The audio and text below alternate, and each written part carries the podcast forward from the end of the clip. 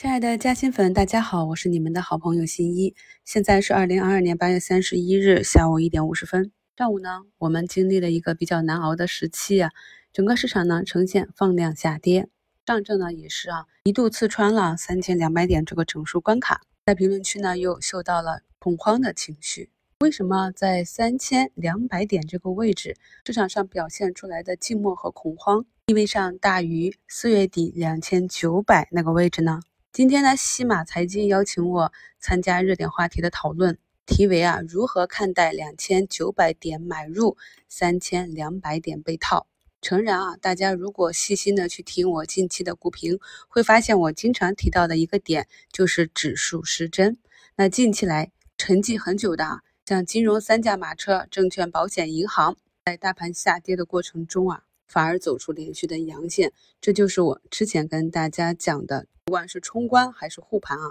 大金融是很容易被拿来做工具用一下的。所以做这个板块的朋友自然知道在什么样的时机该去埋伏。而从今天的 DDE 当日资金动向可以看到啊，主力净资金流入榜上排名前的就是茅台、格力、五粮液、招商、宁波、中缅、平安、万科这些啊。都是属于啊千亿市值的大家伙，他们呢在整个板块的板指编制占比较大的权重，所以有的时候我们只看大盘指数上涨或者下跌，是无法精确的反映到个股上的。在以前的节目中，我跟大家讲过一个基本的比例，就是如果大盘下跌百分之十，那么大部分的个股它的跌幅大约是百分之二十到三十。所以呢，每次我们在面临大盘一个相对高位区间的时候，我都会把这个案例拿出来跟朋友们讲一下，看一下你的个股是不是能够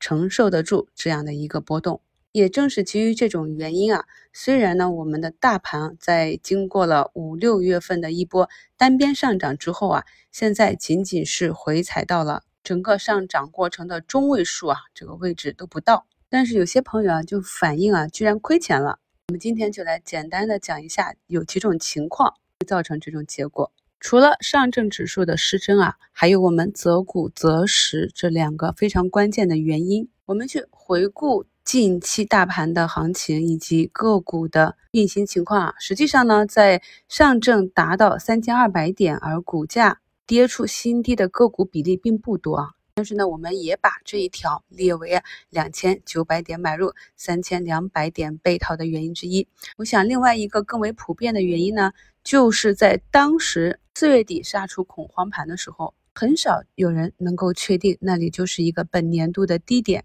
所以呢，可能打上的仓位也并不多，以及在后期股价伴随大盘反弹的过程中，没有很好的运用啊股价回踩去进行滚动加仓。而是当趋势起来之后啊，进行了高位加仓，又在整个反弹的高点没有及时的兑现这部分仓位，又或者呢是前期踏空，只买了一点跟踪仓，然后在大盘进行一个中级调整的时候啊，比较着急买早了或者买多了。总之呢，种种的原因造成了大家在两千九百点开仓，反而呢，当指数啊运行到三千两百点啊，反而是一个被套的状况。进入到这一阶段啊，虽然暂时的被套，但是呢，参与这个话题讨论，也是希望能够帮助在此阶段啊有些困惑的朋友，技术上该如何从左侧或者右侧以不同的仓位或者支撑带损测试，逐步的滚动加仓、滚动减仓，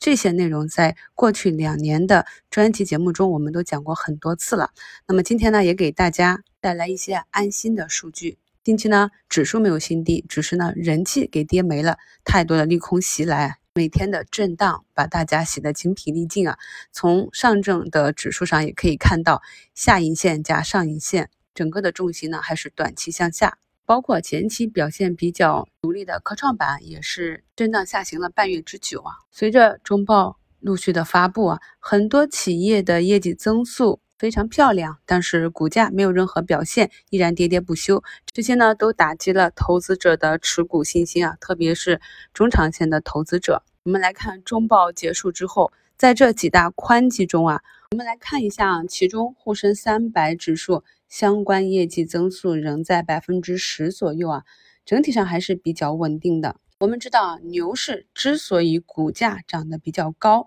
一方面是由于业绩的上升，另一方面呢，就是由于资金宽松和情绪周期，市场给企业的估值有所提升。那么在下跌阶段，我们经常讲的是杀估值啊，消化前期牛市给出的这样一个估值泡沫，有两种方式来消化，一种呢是通过业绩的增长。股价呢在高位横盘震荡不跌，而企业的业绩呢高速增长。那么经过了啊一两个会计周期，企业的业绩能够匹配啊当时的市值，股价继续上行。另外一种方式呢，就是以下跌来消化估值。我们可以看到啊，沪深三百从二零二一年二月时至今日啊，已经下跌了一年半。类比其过去的走势啊，在时间的周期上也已经差不多到位。再对比历史的估值啊，当前呢平均市盈在十一点八倍左右，百分位呢在百分之二十五啊。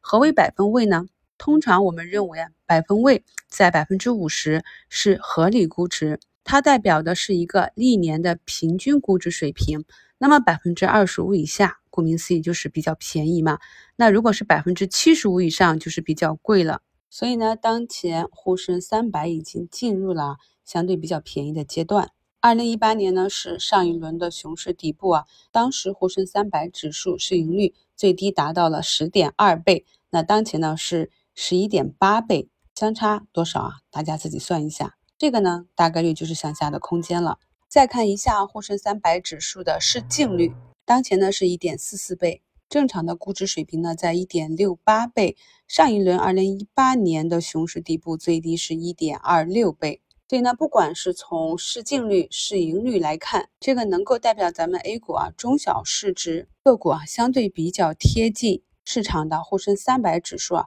都已经在底部区域了。朋友们呢，也可以啊从这几个方向。自己去查验一下这些数字啊，很多朋友呢是误解了长线啊，没有理解长线到底是一个怎样的概念。如果说是投资大师啊，他们的长线大都是啊以十年为一个起步点，而就我们 A 股市场的特性啊，大部分个股呢也就是两三年为一个轮回。我们回顾个股上市以来的表现，从他们的月线去找那些黄金坑，再叠加当时啊出来的新闻事件。就不难发现啊，其实每一场危机都是蕴含着机会，所以我讲啊，只有多重利空才能够砸出一个真正的黄金底。当纷繁的日线扰动我们的心扉，不妨打开个股和板块的月线来看一看。长线的底仓呢，我们只需要从三个方向来验证：首先看月线高不高，再看估值贵不贵，同时看它的成长好不好。每当疑惑的时候，就问自己这三个问题。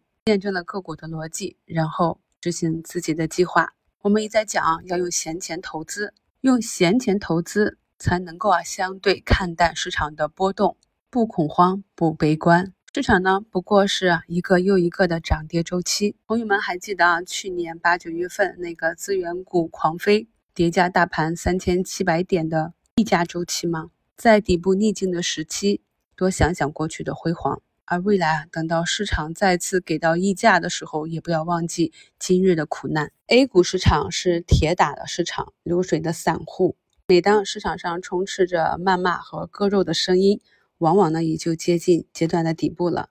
我想呢，这问题的根源并不是割肉在地板，而是在买入前没有计划，买早了或者买多了啊，没有信心。我们常说啊，仓位决定心态。只有自己亲自经历过，才能够体会。毕竟，在这个市场上，能够持续赚钱的都是少数。愿我们携手走下去，成为少数派。